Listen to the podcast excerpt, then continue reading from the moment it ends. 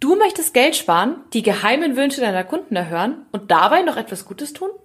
Heute geht es um ein spannendes und absolut unbeachtetes Thema, nämlich die nachhaltige Kaffeemaschine oder auch Green Machine. In dieser Folge erfährst du kurz und knackig, was Nachhaltigkeit bedeutet, auf was du in der Praxis in puncto Nachhaltigkeit bei deiner Kaffeemaschine achten solltest und warum Bio-Kaffee in der Kundenkommunikation alleine nicht reicht. Findest du spannend? Bleib dran! Hallo, Servus und herzlich willkommen beim Podcast 9 Bar, dem B2B-Podcast rund um Kaffee, Gastro und Co. Hier geht es um aktuelle Gastrothemen, alles rund um das Thema Kaffee und wie du mit einem besseren F&B-Konzept mehr aus deinem Gastbetrieb holst.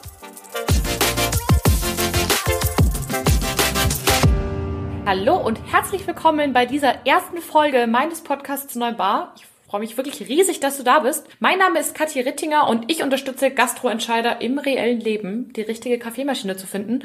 Und genau zu diesem Thema habe ich heute eine spannende Info für dich, denn es geht um die Nachhaltigkeit deiner Kaffeemaschine. Keine Sorge, ich werde das Thema heute nicht emotionalisieren, sondern ganz praxisnah thematisieren. Du denkst, nachhaltige Kaffeemaschinen interessieren doch keinen? Täusch dich da mal nicht.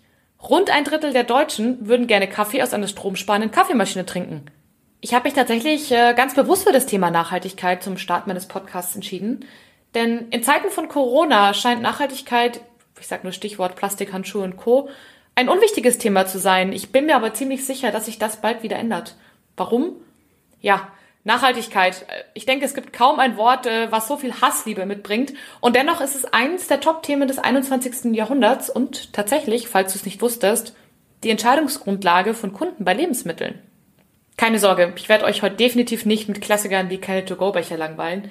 Denn ich glaube, Kunden brauchen mehr als nur eine Maßnahme, wie zum Beispiel eben Porzellanbecher oder so, damit sie einem das wirklich abkaufen, dass man es ernst meint mit dem Thema Nachhaltigkeit. Deshalb ist meine Meinung, dass es eine Vielzahl an kleiner nachhaltigen Aktivitäten braucht, um ein wirklich nachhaltiges Konzept zu entwickeln.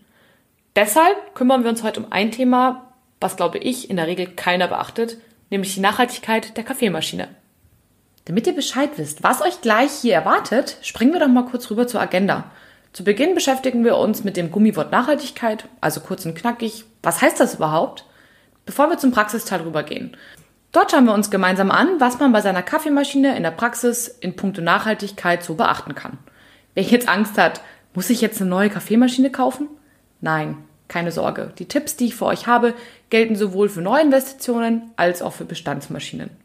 Am Ende gehen wir zu einem kurzen Fazit drüber. Das hat vor allem Tipps für die Kommunikation mit eurem Kunden für euch parat.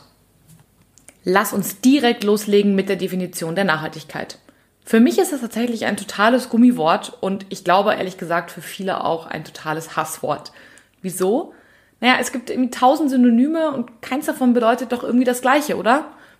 Ich habe mal ein bisschen für euch recherchiert, welche Synonyme für Nachhaltigkeit da draußen so rumschwirren. Gefunden habe ich folgendes. Bio, Plastic-Free, Grün, Atomausstieg, umweltverträglich, ressourcenschonend, achtsam oder, Achtung, mein absoluter Favorit, enkeltauglich.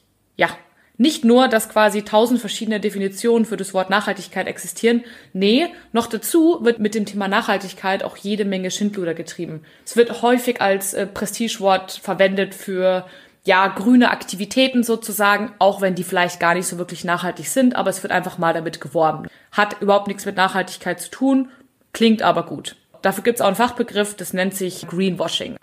Damit wir mal klären, was Nachhaltigkeit eigentlich überhaupt bedeutet, bevor wir in den Praxisteil rüberspringen, ähm, habe ich mal kurz die Definitionen von Nachhaltigkeit mir angeguckt. Das erste Mal ist der Begriff tatsächlich im Jahre 1713 schon aufgetaucht, und zwar im Bereich Forstwirtschaft. Da ging es darum, dass man quasi der Erde nicht so viel wegnehmen soll, als wir sie nachproduzieren kann. Eigentlich logisch. 1987 kam noch eine Definition mit dazu, die heute tatsächlich noch ziemlich berücksichtigt wird. Und zwar geht es darum, dass die heutigen Bedürfnisse befriedigt werden sollen, aber ohne die Bedürfnisse der Zukunft zu gefährden. Eigentlich auch soweit klar, aber irgendwie auch noch nicht so 100% konkret. Bisschen später kamen tatsächlich die sogenannten drei Säulen der Nachhaltigkeit mit dazu. Da ging es quasi darum, dass bei einer Entscheidung, also egal bei welcher Entscheidung des Lebens, sollen quasi sowohl ökologische, ökonomische und soziale Aspekte mit einbezogen werden. Und zwar am besten gleichberechtigt. So, was heißt das jetzt noch konkreter? In Bezug aufs Business zum Beispiel, im Bereich der Ökologie, ist das Ziel, die natürlichen Ressourcen zu erhalten, Energieeffizienzen zu steigern oder auch zum Beispiel Gefahrenquellen zu minimieren. Wenn es um den wirtschaftlichen Teil geht, also um die Ökonomie, geht zum Beispiel darum, dass Investitionen die Abschreibungen übersteigen sollten. Und im Bereich Soziales, ja, ist das eigentlich relativ einfach. Die sprechen immer von Sozialkapital, aber ich finde, man kann auch Personal dazu sagen. Es geht darum, Personal zu halten und zu quasi weiterzubilden, also Sozialkapital zu erhöhen. Jetzt haben wir, glaube ich, halbwegs verstanden, um, um was es geht beim Thema Nachhaltigkeit. Aber die Frage ist ja, naja, was heißt denn das jetzt konkret? Also konkret in Bezug auf das Thema Nachhaltigkeit bei einer Kaffeemaschine. Was, was gibt's denn jetzt da für konkrete Handlungsempfehlungen? Schauen wir uns mal die im Praxisteil an. Den Praxisteil habe ich jetzt ein bisschen aufgegliedert für dich. Und zwar in drei verschiedene Teile. Erstens, was kannst du in Bezug auf die ökologischen Aspekte bei einer Kaffeemaschine prüfen, auf die ökonomischen und auf die sozialen, sodass du quasi zu jedem der drei verschiedenen Säulen auch die Praxistipps bekommst. Starten wir direkt los mit dem ökologischen Aspekt und zwar dem Teil 1 der Energieeffizienz. Ich denke, das ist ein super wichtiges Thema bei Kaffeemaschinen, aber auch bei allen anderen elektronischen Geräten. Mm, bei der Energieeffizienz ist es so, es gibt eine ganz einfache Faustformel in Bezug auf die Kaffeemaschinen. Das heißt, desto höher die Tassenleistung oder allgemein die Leistung der Maschine, desto höher ist der Energieverbrauch. Wie kann ich jetzt den Energieverbrauch der Kaffeemaschine prüfen und damit eben auch leicht vergleichen? Ganz einfach mit der Wattanzahl. Die ist eigentlich in jedem Datenblatt und in jedem Katalog oder vielleicht sogar auf der Homepage des Herstellers ersichtlich. Bei meinen Kunden habe ich da tatsächlich einen spannenden Mythos gefunden. Und zwar Maschinen, die unter Normalstrom laufen, sind deutlich energieeffizienter als Starkstrommaschinen. Oder? du siehst an meinem Zögern schon, das ist so nicht ganz richtig. Gehen wir ganz kurz in das Thema Strom rein. Und zwar ist es so, eine Maschine, die kann normalerweise auf Normal- und auf Starkstrom laufen. Außer der Verbrauch der Maschine, also sprich die Wattanzahl, überschreitet einen gewissen Bereich. Da geht es um die Absicherung. Werte, die man dazu immer wieder liest, sind so Grenzwerte um die 3680 Watt. Da ist quasi dann, ja, Schicht im Schacht bei einer normalen Steckdose und die Geräte sollten an den Starkstrom angeschlossen werden. Das heißt jetzt konkret, Starkstrommaschinen haben in der Regel einen höheren Energieverbrauch. Muss aber nicht.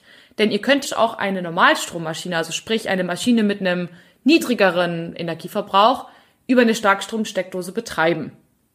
Nur weil also diese normale Maschine über eine Starkstromsteckdose betrieben wird, heißt es noch lange nicht, dass sie deswegen einen höheren Energieverbrauch hat. Lasst euch da also nicht veräppeln.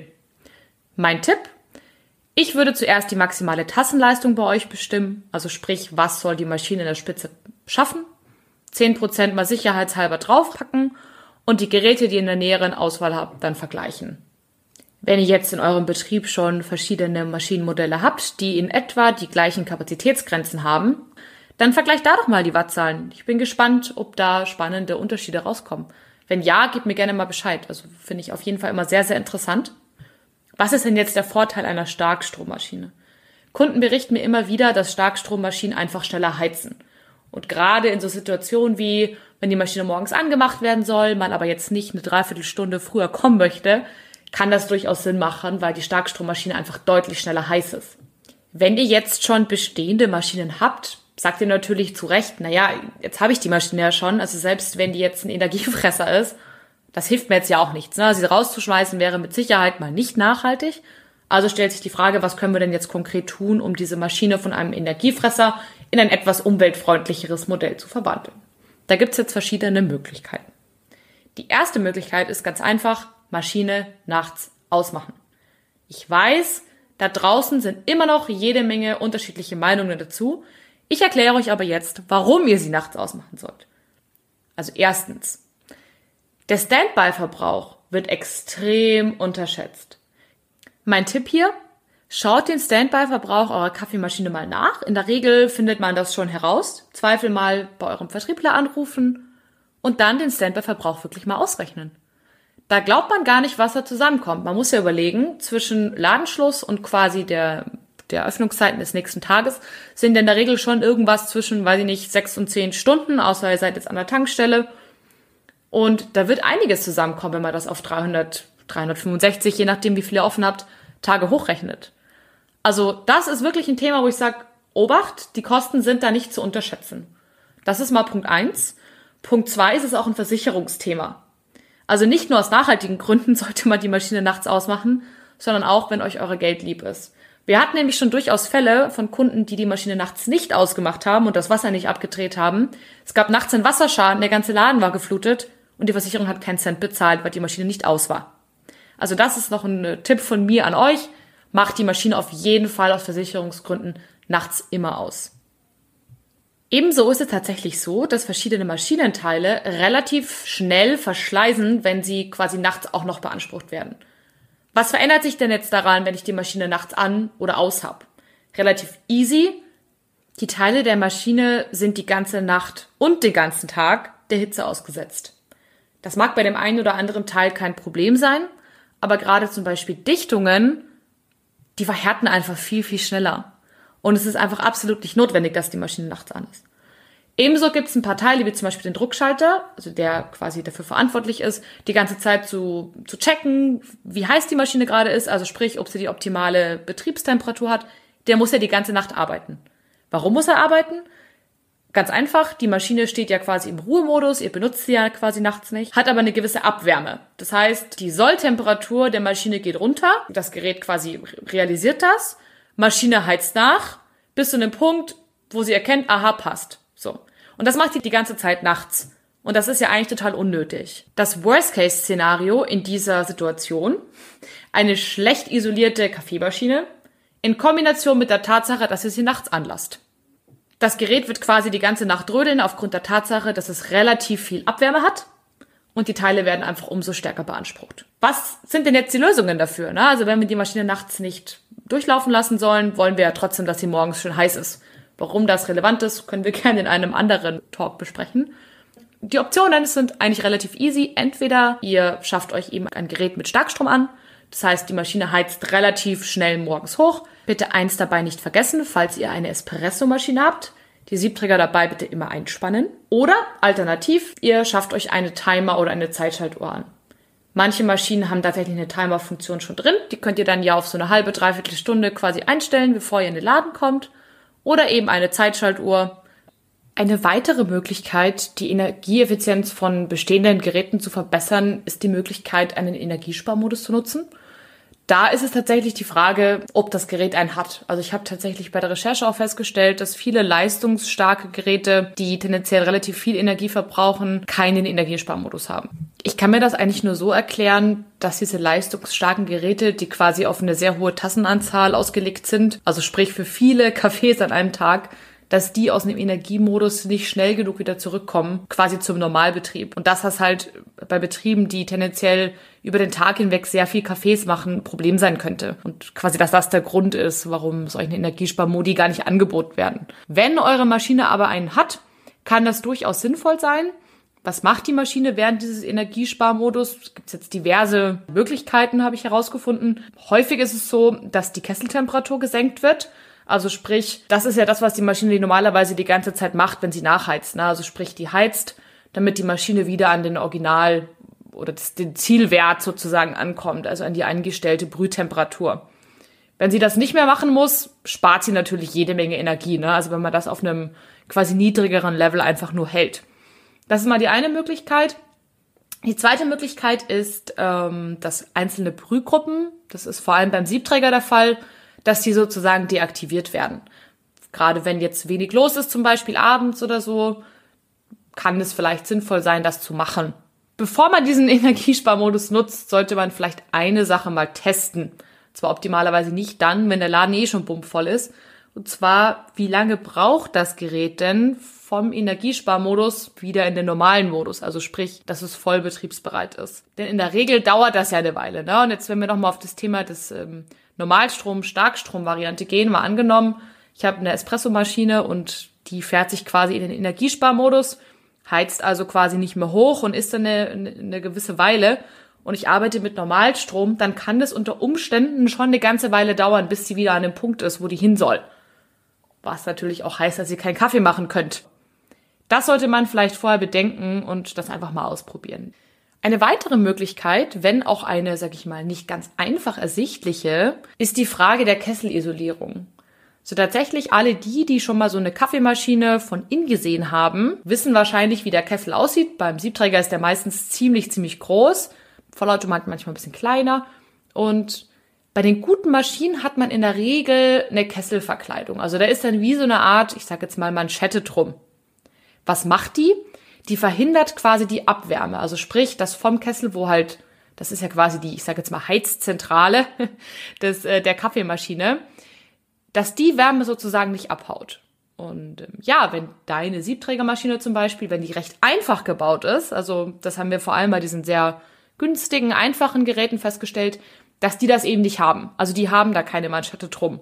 Und wenn ich dann noch einen, einen Kessel habe, der aus einem Material ist, der sehr stark leitet, wie zum Beispiel jetzt Kupfer, ja, ne, dann ist halt die Wärme auch überall.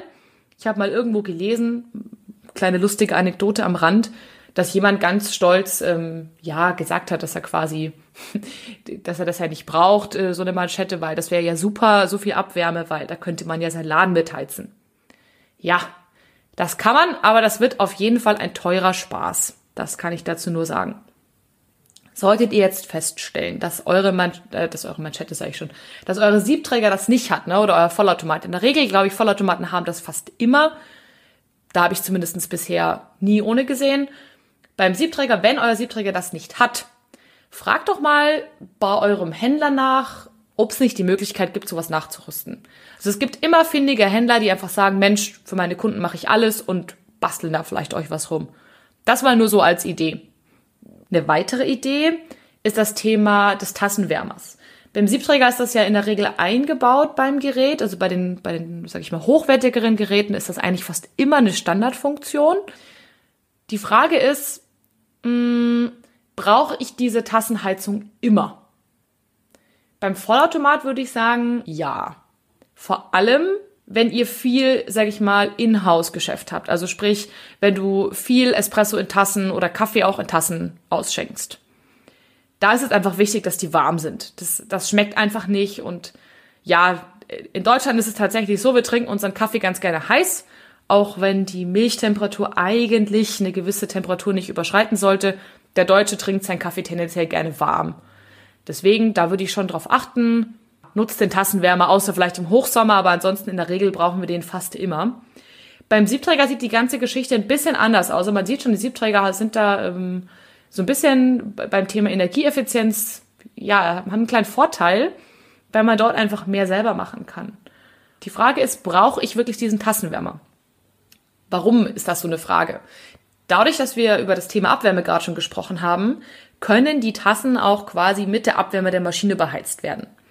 Und desto schlechter die Geräte in der Regel isoliert sind, desto mehr Wärme kommt nach oben raus. Also da, wo die Tassen quasi stehen. Das in der Kombination zum Beispiel mit einem warmen Tag führt dazu, dass Tassenwärme eigentlich völlig überflüssig ist. Also zumindestens haben wir das immer wieder festgestellt.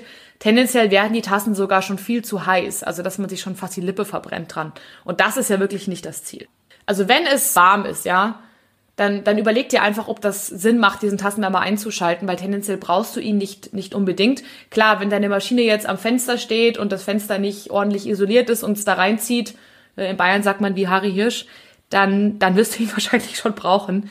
Ansonsten wahrscheinlich tendenziell nicht. Also kannst du ihn auch bewusst einfach mal ausschalten, mal testen, was passiert. Ich meine, so ein Tassenwärmer ist ja schnell wieder angemacht. Jetzt haben wir so ein bisschen das Thema Energieeffizienz, glaube ich, durchgekaut. Da ist mir jetzt auch nicht noch wahnsinnig viel eingefallen. Ich habe aber noch ein paar andere Themen äh, zum Thema Ökologie. Und zwar geht es auch so ein bisschen einmal um das Thema Ressourcenschonung. Ne? Also wir sparen jetzt ja schon mal Strom, weil wir unsere Maschine so ein bisschen energieeffizient eingerichtet haben. Was kann man denn noch so an Ressourcen sparen? Habe ich mich gefragt. Allgemein gilt da, ich sag mal so ein bisschen das Credo, so viel wie nötig, so wenig wie möglich. Da geht es vor allem um den Wasserverbrauch. Da trifft es hauptsächlich die Reinigung, die da sehr, sehr zu Buche schlägt. Bei einem Vollautomat definitiv noch extremer als bei dem Siebträger. Das ist definitiv ein Thema, was ihr euch anschauen solltet, bevor ihr investiert. Da sind nämlich, glaube ich, wirklich große Unterschiede auf dem Markt. Zumindest habe ich das festgestellt. Und das Wasser könnt ihr leider auch in der Regel für nichts mehr anderes benutzen. Ne? Also, ich sag mal, das Wasser, was die Maschine spült, da würde ich jetzt nicht unbedingt noch Blumen gießen. Außer ihr wollt, dass sie eingehen. Dann vielleicht schon. Also das ist was, da würde ich einfach drauf achten. Wasserverbrauch äh, bei der Reinigung. Ebenso eine Ressource, beziehungsweise ein, gehört für mich auch zum ökologischen Aspekt, ist das Thema Reinigungsmittel. Auf der einen Seite sollte man definitiv nicht sparen, hochwertiges Reinigungsmittel zu kaufen. Das heißt jetzt nicht, dass das zwingend immer das Originalreinigungsmittel sein muss. Achtung, während der Garantie würde ich das unbedingt machen, denn die Hersteller sind da relativ pingelig und ich kann das verstehen. Denn die Reinigungsmittel, die man oft im Handel findet, sind nicht eins zu eins kompatibel und haben häufig auch nicht so eine starke Reinigungsleistung. Ich vergleiche das immer ganz gerne mit dem Friseur. Die Farbe, die man, sag ich mal, als Dame im, im, im DM oder im Rossmann kaufen kann, die ist in der Regel nicht so ergiebig, funktioniert nicht so gut, deckt nicht so stark wie jetzt die Farbe beim Friseur. Das ist zumindest äh, die Erfahrung meines Kopfes. Weiß nicht, wie es bei euch da ist. Und so will ich das ein bisschen mit dem Thema Reinigungsmittel vergleichen. Kauft da wirklich gutes Reinigungsmittel. In der Regel ist das immer eine sichere Option, das Reinigungsmittel des Herstellers zu kaufen. Warum? Was, was keinen Sinn macht, ist Reinigungsmittel zum Beispiel aus dem Handel zu kaufen, dann nachher festzustellen und ihr werdet es vielleicht selber gar nicht merken. Der Techniker wird es dann definitiv wenn das Milchsystem zum Beispiel nicht sauber wird, wenn die Kaffeefette nicht rausgehen, weil das Reinigungsmittel einfach nicht effizient genug arbeitet oder ihr auch zu wenig nehmt, ne, auch das ganz wichtig, bitte da die Bedienungsanleitung wirklich im Auge haben, dann wird das Folgeschäden nach sich ziehen. Und das ist jetzt keine Verkaufstaktik für Reinigungsmittel, sondern leider einfach die bittere Wahrheit. Ich sehe es jeden Tag in meinem Job. Wer sich nicht dran hält, wird in der Regel mit höheren Reparaturrechnungen bestraft. Und das ist ja mal definitiv auch nicht nachhaltig. Ne? Also wenn, wenn Teile rausgeschmissen werden, weil man einfach nicht richtig gereinigt hat. Da würde ich einfach ein bisschen aufpassen. Das kann äh, definitiv sehr, sehr teuer werden. Aber auch da natürlich so viel wie nötig, so wenig wie möglich. Es bringt also auch nichts, die Siebträger über Nacht, also ewig lange und ewig viel in Reinigungsmittel einzulegen, was dann höchstens dazu führt, dass irgendwann die Legierung abplatzt und ähm, ja, der Siebträger A nicht mehr schön aussieht und B dann noch jede Menge spannende Materialien äh, ne, rausgelöst werden, die wir vielleicht nicht haben wollen. Also das ist auch nicht Sinn und Zweck der Sache. Letzter Punkt bei den Ressourcen ist ähm, das Thema Wareneinsatz. Da geht's mir ähnlich wie beim Reinigungsmittel auch um, sag ich mal, Güter, die ihr jeden Tag so braucht. Einmal um das Thema Bohnen. Es bringt überhaupt nichts, auch wenn ich es immer wieder sehe, die Bohnenbehälter bis zum Deckel voll zu machen. Da werfe ich jetzt mal eine Frage in den Raum und die könnt ihr euch ja auch gerne mal stellen, beziehungsweise euren Personal stellen, weil von mir kriegt ihr gleich die Antwort. Was glaubt ihr, bekommt ihr aus einem Kilo Kaffee? Wie viele Tassen bekommt ihr da raus? Und da höre ich in der Regel ganz, ganz spannende Antworten. Das kann ich schon mal sagen. Ich sage mal so, es ist irgendwas zwischen 100 und 140 Tassen. Je nachdem, was für ein Gerät ihr verwendet, wie eure Einwagen sind, wie eure Siebträger sind und so weiter, wie groß die Tassen sind. So, wenn ihr jetzt zwei Bodenbehälter zum Beispiel bei Vollautomaten habt, würde das bedeuten, wenn man jetzt jeweils ein Kilo links und rechts reinschüttet, dass ihr mindestens 200 Tassen machen müsst, damit die leer sind. Das Ziel ist nämlich tatsächlich, diese Bohnen da oben so kurz wie möglich drin zu lassen. Sobald die in Kontakt mit Sauerstoff kommen, indem ihr die Tüte aufmacht und die da reinschüttet, läuft quasi die Zeit. Also da tickt wirklich die Uhr und mit jedem Tag, wo die da oben drin liegen, werden die vom Geschmack her schlechter. Bis zu dem Punkt, ja, wo es riecht einfach nur noch alt und es schmeckt auch nur noch alt und ihr tut dem Gast damit keinen Gefallen. Also mein Tipp für euch, wirklich nur so viele Bohnen da oben rein, wie ihr an einem Tag braucht. Und wenn ihr ein bisschen eure Statistik kennt, wie viel ihr verkauft, könnt ihr auch abschätzen, wie viel Bohnen braucht ihr dafür. Ne? Also verkauft ihr irgendwie 50 Tassen, ja okay, dann äh, links und rechts nur jeweils ein Viertel Kilo. Das ist nicht nur sinnvoll für den Geschmack, sondern auch definitiv nachhaltig, weil wenn ihr irgendwann feststellen müsst oder euer Techniker feststellt, wenn er mal zu einer Einstellung kommt oder euer Kaffeeröster, dass die Bohnen alt sind, müsst ihr sie tendenziell wegschmeißen. Und das ist ja mal A, überhaupt nicht sinnvoll aus, aus Geldgründen und aber auch nicht aus Nachhaltigkeitsgründen. Also wirklich nur so viele Bohnen, wie man braucht. Deswegen, ich rate auch immer davon ab, außer ihr habt wirklich viel, viel Kaffeegeschäft. Ihr braucht keine XXL Bohnenbehälter.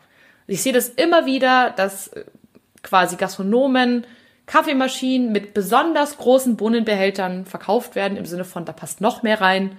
Wenn ihr nicht, also wenn ihr mehr macht als diese 200 Tassen am Tag, dann ja. Wenn nicht, braucht ihr das nicht. Ein weiterer Punkt beim Wareneinsatz von quasi operativen Gütern ist das Thema Milch. Ich weiß nicht, wie oft ich es gesehen habe, dass im, vor allem im Siebträgerkännchen, aber auch im Vollautomatenbereich, also das ist wirklich wahrscheinlich wurscht, wie viel Milch da verschwendet wird. Das liegt einmal daran, dass viele im Siebträgerbereich die falsche Kanne benutzen, also sprich ähm, quasi einen Cappuccino mit einer viel zu großen Kanne schäumen. Ich brauche aber auch dann dementsprechend mehr Milch, weil ich kann mit der richtigen Technik und einer großen Kanne nicht mit einer kleinen Portion Milch schäumen. Das funktioniert einfach nicht. Das ist mal der erste Grund. Und der zweite Grund ist, dass mit dem Material Milch, was überbleibt, also das, was nach dem Schäumen und Eingießen überbleibt, nicht sinnvoll umgegangen wird. Da bitte ich euch wirklich drum, stellt die Milch kalt, also die, die überbleibt, kippt die in ein Kännchen, stellt die kalt und verbraucht die immer wieder. Also das ist wirklich machbar. Ihr könnt quasi die, die Milch immer wieder mit dazu schütten. Quasi zu der frischen Milch. Und ähm, mehr frische Milch als quasi alte Milch in Anführungsstrichen und so aufbrauchen. Beim Vollautomaten ist es so, kleiner Tipp von mir, guckt einfach immer wieder mal in euren Milchbehälter, wie viel Milch da noch drin ist, ja? Weil Fakt ist, nach mehreren Tagen, wo ihr da immer wieder Milch draufschüttet, irgendwann könnt ihr das nicht mehr verwenden. Schaut, dass ihr dann den sinnvollen Prozess reinkriegt, abends nichts mehr nachzugießen, der Rest, der abends noch drin bleibt, wird umgeschüttet, in den Kühlschrank gestellt und zuerst verbraucht am nächsten Tag. So könnt ihr wirklich vermeiden, dass euch irgendwann die Milch in den Milchbehälter sauer wird. Das so als kleiner Tipp von mir ist definitiv nachhaltiger, als immer Milch wegzuschütten, wenn man zu viel hatte. Jetzt haben wir die, den ökologischen Teil hinter uns gelassen. Kommen wir zum ökonomischen Teil. Da geht es eigentlich darum, dass sich der Invest rentieren muss. Also sprich, die Maschine muss die Abschreibungslaufzeit, das sind bei Kaffeemaschinen im, im B2B-Bereich fünf Jahre, überleben. Das heißt, ein vorheriger Totalausfall wäre total unwirtschaftlich. Wie kann ich das erzielen? Eigentlich relativ simpel. Erstens das richtige Gerät wählen. Also sprich nicht zu klein. Ansonsten ist die Chance, dass das Ding defekt ist, ja, relativ schnell. Und B, es sollte vor allem auch die passenden Funktionen haben. Warum?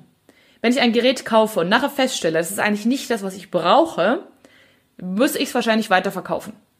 Und Weiterverkäufe im Kaffeemaschinenbereich sind häufig mit Einbußen und nicht zu knapp verbunden.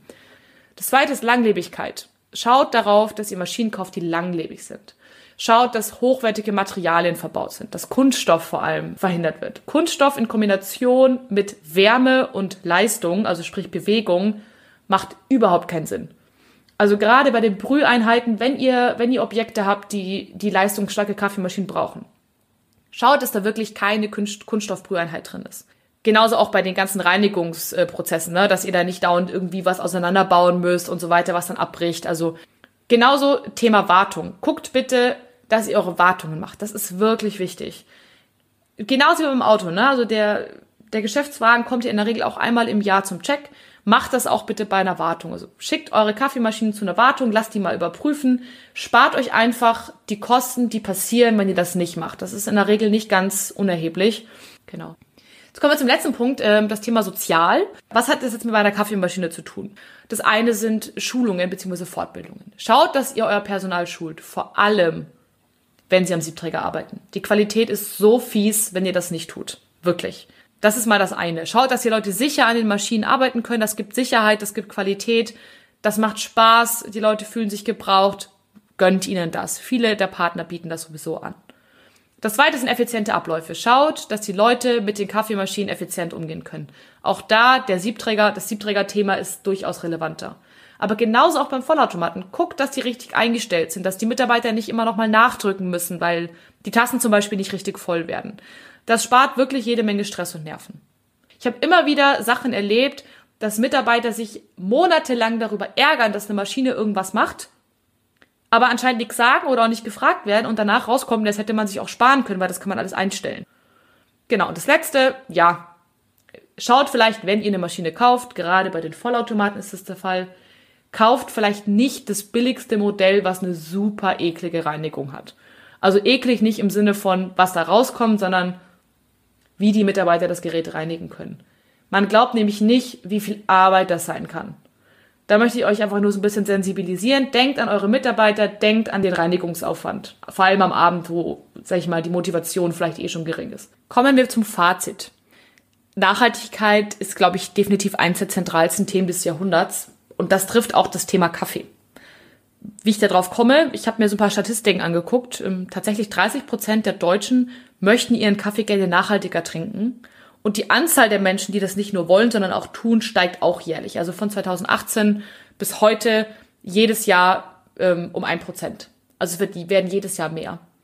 On top, und das finde ich ganz, ganz wichtig, also Ohren auf, diese Kunden, die das wollen, bezahlen auch mehr für ihr Produkt. Jetzt kommt das große Aber. Die bezahlen das nur, wenn ausreichend Infos und on top mehrere nachhaltige Eigenschaften erfüllt werden. Also A, wenn sie darüber informiert werden, also sprich, sie verstehen, was da gerade passiert, warum das jetzt nachhaltig ist. Und B, wenn mehrere Bereiche nachhaltig sind. Also, wenn ihr quasi jetzt äh, Plastikbecher benutzt, aber schreibt, ich habe Bio-Kaffee, ist das total für die Katz. Also das sollte schon ein bisschen aufeinander abgestimmt sein.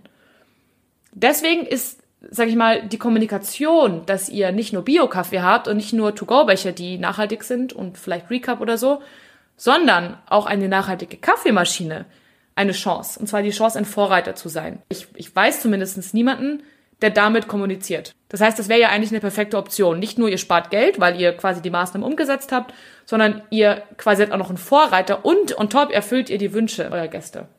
Nochmal zusammengefasst. Gäste bezahlen mehr für nachhaltige Produkte, dafür wollen sie aber Infos. Wie vorhin ja erklärt, ist das eigentlich gar nicht so schwer, die Kaffeemaschine ein bisschen nachhaltiger zu machen oder eine nachhaltige auszuwählen. Wenn du jetzt nur drei Dinge mitnimmst, dann wären das diese. Prüf die Energieeffizienz deiner Kaffeemaschine, verbessere sie, wenn möglich, zum Beispiel durch nachts ausschalten oder Tastenwärmer eben deaktivieren oder auch indem du einfach deine Bohnen und deine Milch ein bisschen sinnvoller einsetzt. Zweitens, überprüf deine Reinigungs- und deine Wartungsroutine. Hast du die richtigen Reinigungsmittel? Setzt du sie sinnvoll ein und lässt du deine Maschine wirklich einmal im Jahr warten, kurz prüfen, sodass sie wirklich lange hält. Und drittens, kommunizier das auch. Also tu nicht nur Gutes und verhalte dich nachhaltig, sondern kommunizier das an deine Kunden. Wichtig ist nur eins, es macht keinen Sinn, nur ein paar Schritte halbherzig umzusetzen und das dann zu kommunizieren. Das nimmt dir der Kunde in der Regel nicht ab. Wir sind soweit eigentlich durch mit dem Thema. Hm, ich überlege gerade, ob ich mehrere Folgen zum Thema nachhaltiges Kaffeekonzept aufnehme. Gib mir doch mal dein Feedback dazu. Was meinst du? Interessiert dich das? Welche Bereiche man noch quasi nachhaltiger gestalten kann? Oder ist dir das eher wurscht? Wie, wie reagieren deine Gäste drauf? Würde mich sehr interessieren. Geh gerne auf meinen ähm, Instagram-Channel und zwar heißt der 9-bar-podcast. Dort findest du mich. Ich verlinke dir das auch nochmal in den Show Notes. Und ja, ich freue mich aufs nächste Mal. Bis bald. Ciao.